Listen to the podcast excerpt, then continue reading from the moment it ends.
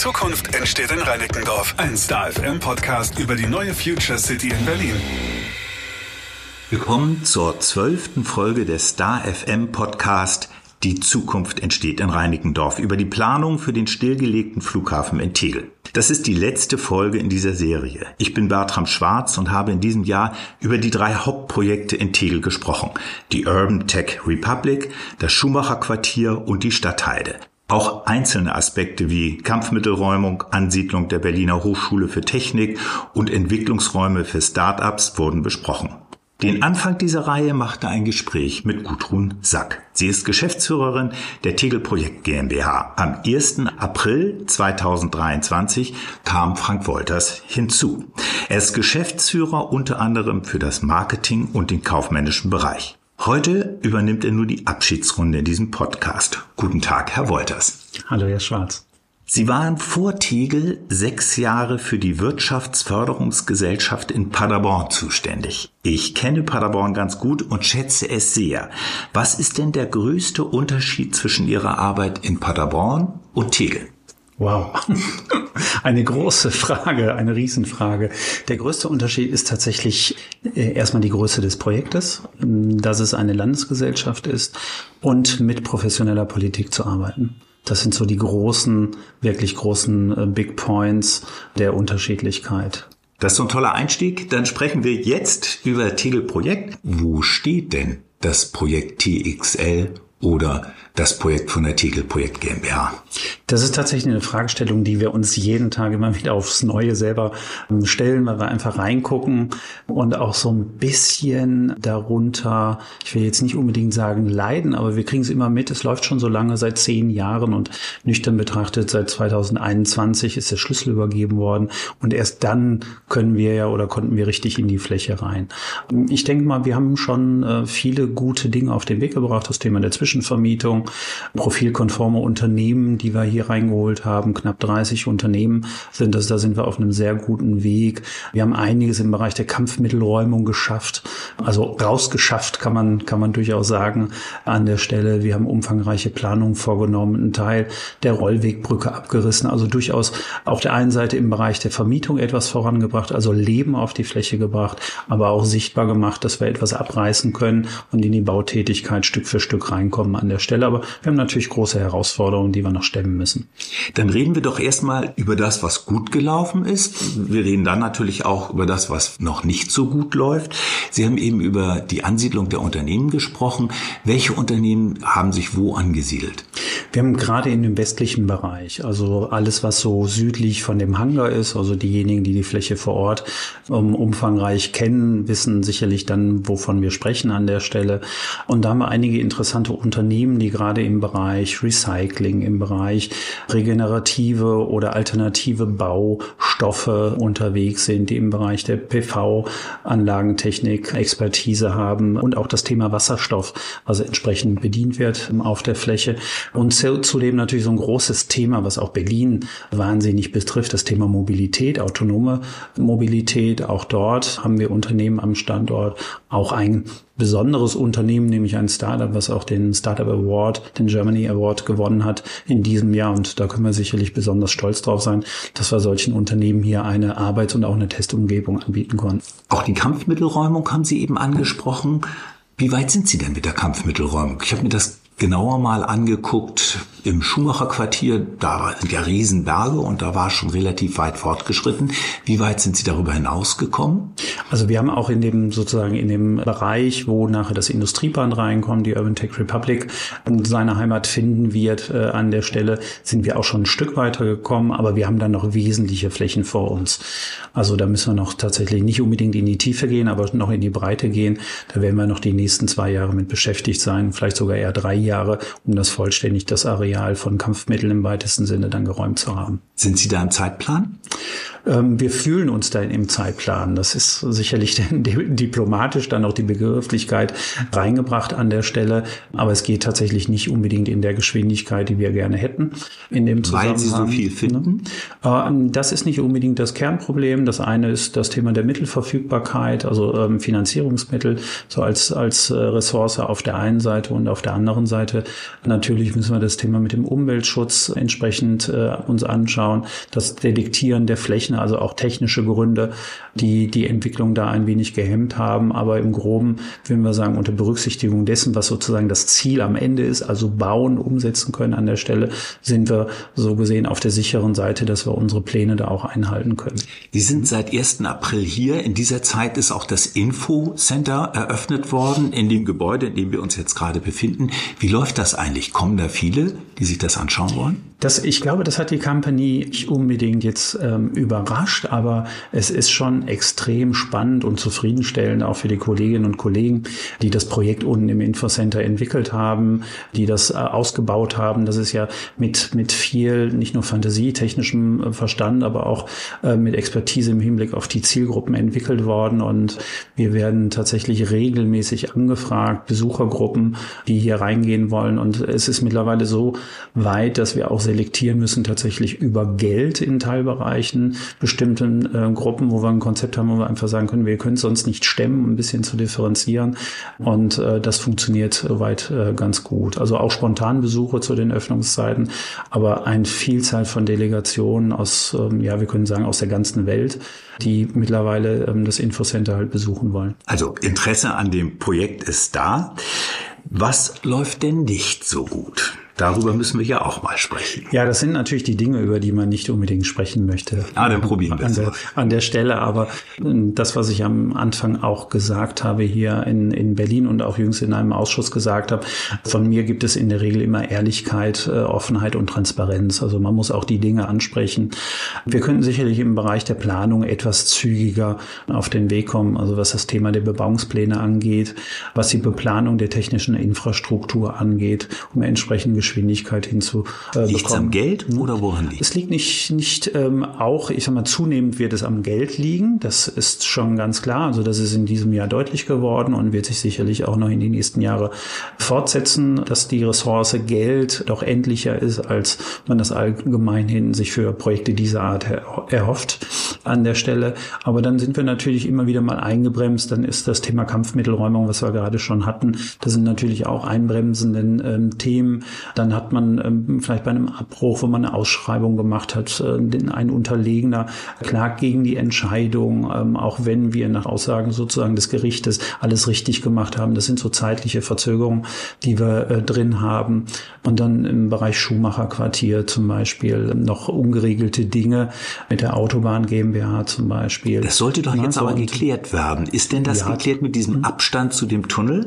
Das ist auch diplomatisch formuliert, das ist auf einem guten Wege der Klärung an der Stelle. Vielleicht hätte man auch historisch einfach mal besser, also historisch jetzt in der Zeit der vergangenen vier, fünf Jahren besser vielleicht zuhören sollen einander, was das Thema technische Anforderungen an bestimmte Bauwerke, auch so ein Tunnelbauwerk geht, um zu vernünftigen Entscheidungen dann für die Zukunft zu kommen.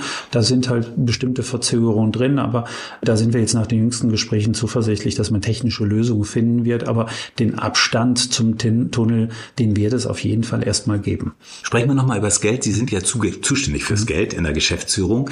Sie hatten einen parlamentarischen Abend im Sommer und da ist dann die neue Stadtregierung gekommen und äh, hat Ihnen höchstwahrscheinlich viele warme Worte überreicht. Ich war nicht dabei, aber was ich davon gelesen und gehört habe, ist denn da auch über Geld gesprochen worden?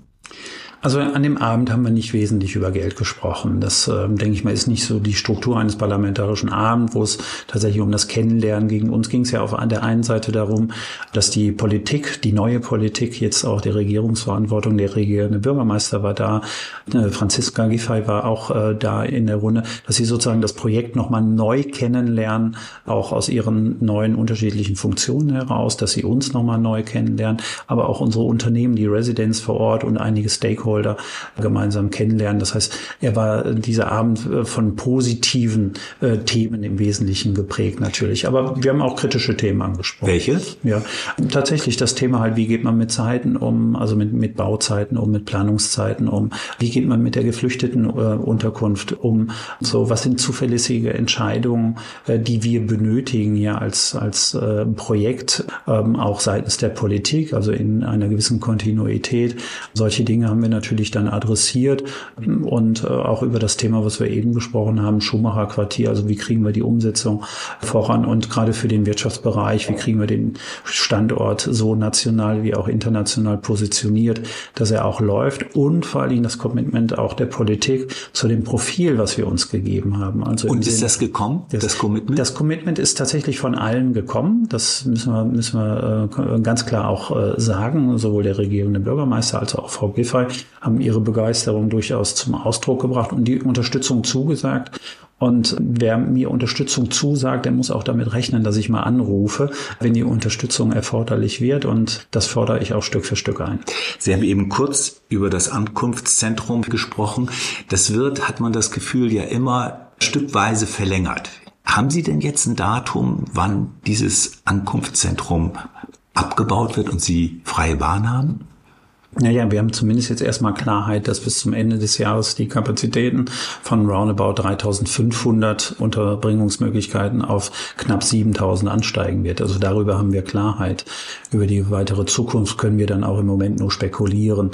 Und äh, so wie ich im Laufe diesen Jahres in dieser kurzen Zeit gelernt hat, äh, dass ein Beschluss nicht unbedingt bedeutet, dass er abschließende Klarheit äh, hat. Also es gibt sozusagen einen Beschluss, das gibt es in anderen Themenbereichen auch, auch, der äh, wird als abschließend bezeichnet, ist aber nie abschließend, kann halt auch sich immer wieder verändern an der Stelle.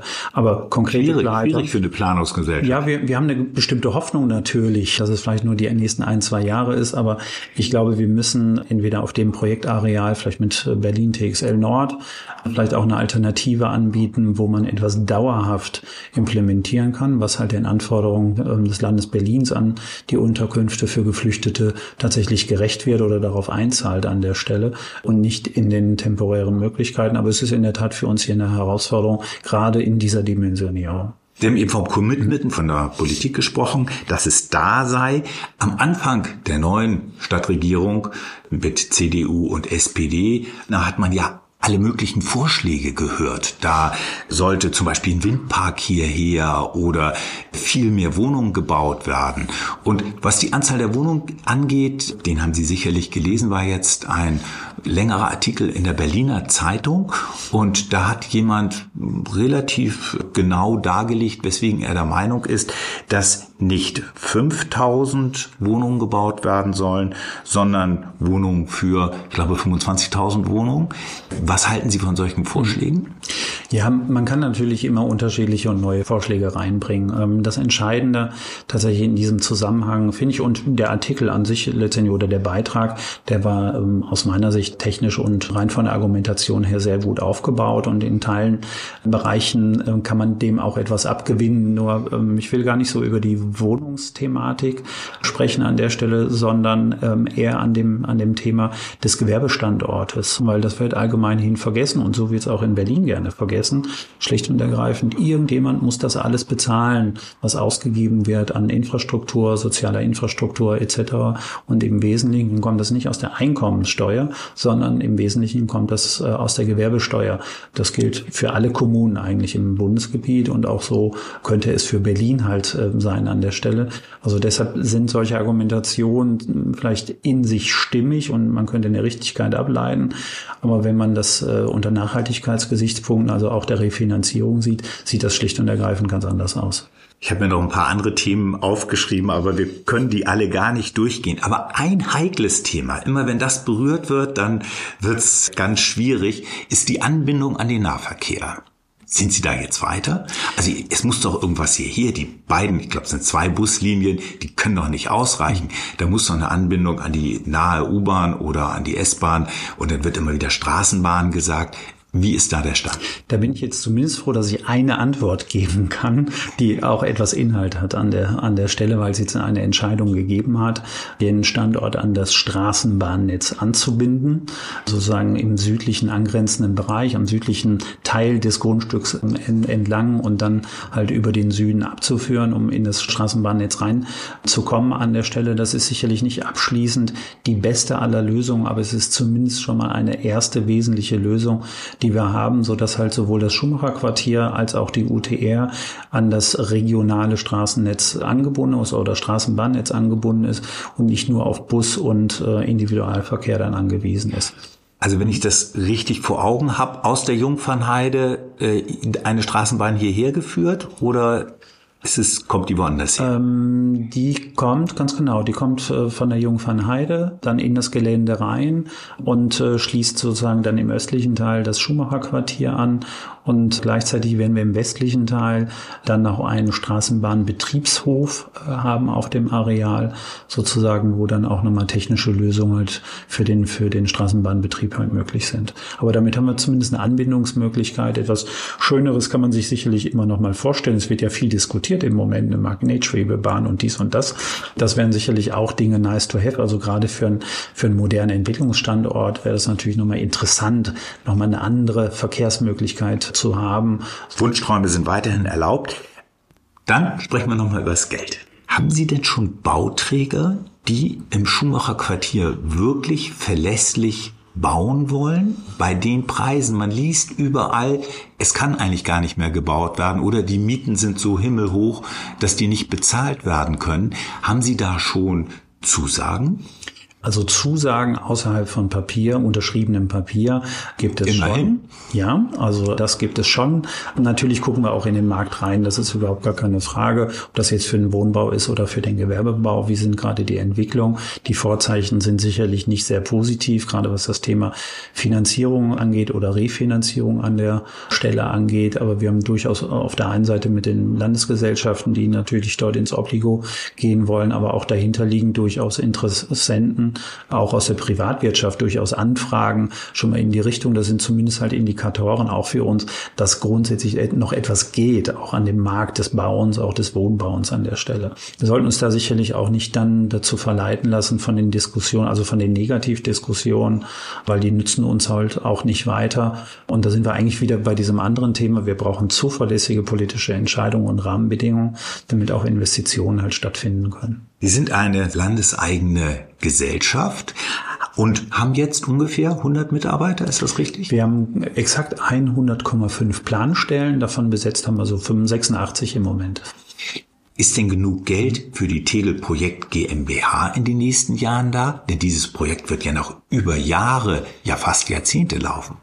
Das hoffe ich natürlich, dass genügend Geld da ist. Wir leben natürlich dann auch davon, von dem, von dem Doppelhaushalt und äh, jedenfalls für 24, 25 sind wir äh, entsprechend ausgestattet. Über die Zusagen verfügen wir.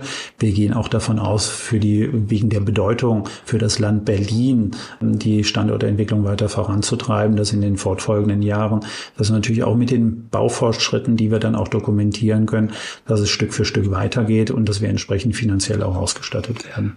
Sagen Sie mal, Hand aufs Herz, geistert hier eigentlich so ein Gespenst durch die, durch die Gänge so etwas wie BER 2?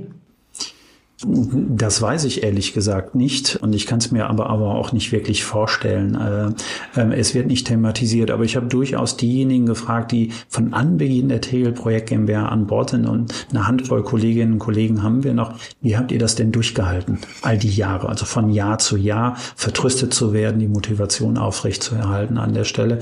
Und die Frage hat ein ziemlich heftiges, tiefes Durchschlucken und Atmen verursacht an der, an, an der Stelle. Aber ich glaube nicht, nicht, dass, dass hier so ein Geist rumgeht und jemand irgendwie Sorge hat in diese Richtung, weil wir halt jeden Tag immer wieder etwas Neues sehen. Es geht immer ein Stück, Stück für Stück weiter. Insofern können wir auch die Zuversicht äh, haben und wir bekommen auch positive Rückmeldungen. Also? Das, ja, gerade das, das Internationale, das macht uns natürlich auch nochmal wahnsinnig Mut. Also wenn die Delegationen aus Japan, aus Indonesien, aus Skandinavien, USA ähm, ähm, zu uns kommen, ganz Europa ist da vertreten und sich das Projekt anschauen, anschauen wollen, ins Infocenter kommen, über die Fläche gehen wollen, unsere Projektideen hören, auch und hören, wie wir unterstützt werden seitens der Politik und wir immer wieder faszinierte Gesichter haben und da auch zu einem fachlichen Austausch kommen. Das gibt uns dann immer wieder Mut, dass wir auf dem richtigen Weg sind. Das ist ja nun ein Riesenbündel an Einzelprojekten. Was ist denn Ihr Lieblingsprojekt? Oh, da fällt mir gar also mir fällt tatsächlich kein Lieblingsprojekt. Nur Lieblingsprojekte. Ja, die, die Summe macht das. Wir haben ja tatsächlich ein Riesenbündel an ähm, Einzelprojekten. Es sind ja 70, 80 Projekte unterschiedlicher Art. Also ähm, das Thema Digitalisierung finde ich schon ein sehr spannendes Projekt, äh, was wir machen, weil wir da auch im engen Austausch mit der CDO der Landesregierung sind. Ähm, da gucke ich immer gerne rein. Als dadurch, dass ich 20 Jahre Wirtschaftsförderung gemacht habe, ist natürlich das Thema Vertrieb, Kommunikation mit Unternehmen an der Schnittstelle zu, zu Politik immer so mein persönliches Steckenpferd. Aber es kommen neue Dinge dazu, weil das ist eine große Company, es ist sehr vielseitig. Also auch ich lerne ja jeden Tag etwas Neues. Vielen Dank für das Gespräch, Herr Wolters. Das war die letzte Folge von Die Zukunft entsteht in Reinickendorf. Danken möchte ich meinen Gesprächspartnerinnen und Partnern, dass sie sich die Zeit genommen haben, dieses komplexe Projekt zu erklären. Dank auch an Star FM und die Medienanstalt Berlin-Brandenburg, die diesen Podcast als lokaljournalistisches Projekt gefördert hat. Ich bin Bartram Schwarz und würde mich freuen, wenn Sie sich weiterhin für das, was auf dem ehemaligen Flughafen Tegel passiert, interessieren. Die Zukunft kann gut werden aber wir müssen uns drum kümmern. Die Zukunft entsteht in Reinickendorf. Ein Podcast powered by Star FM, dein Rockradio Network. Mehr Infos, alle Folgen und jede Menge Maximum Rock findest du auf starfm.de und in der Star FM App.